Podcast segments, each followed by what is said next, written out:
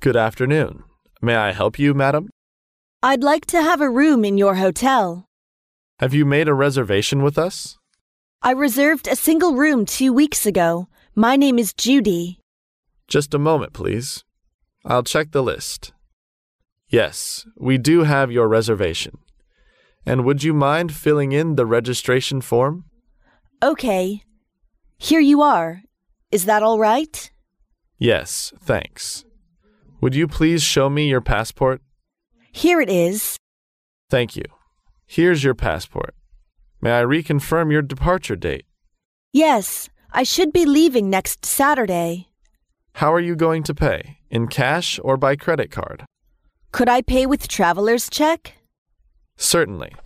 Here's the key to room 207 and your room card. Please keep them, and the bellman will show you up. Thank you. It's a pleasure.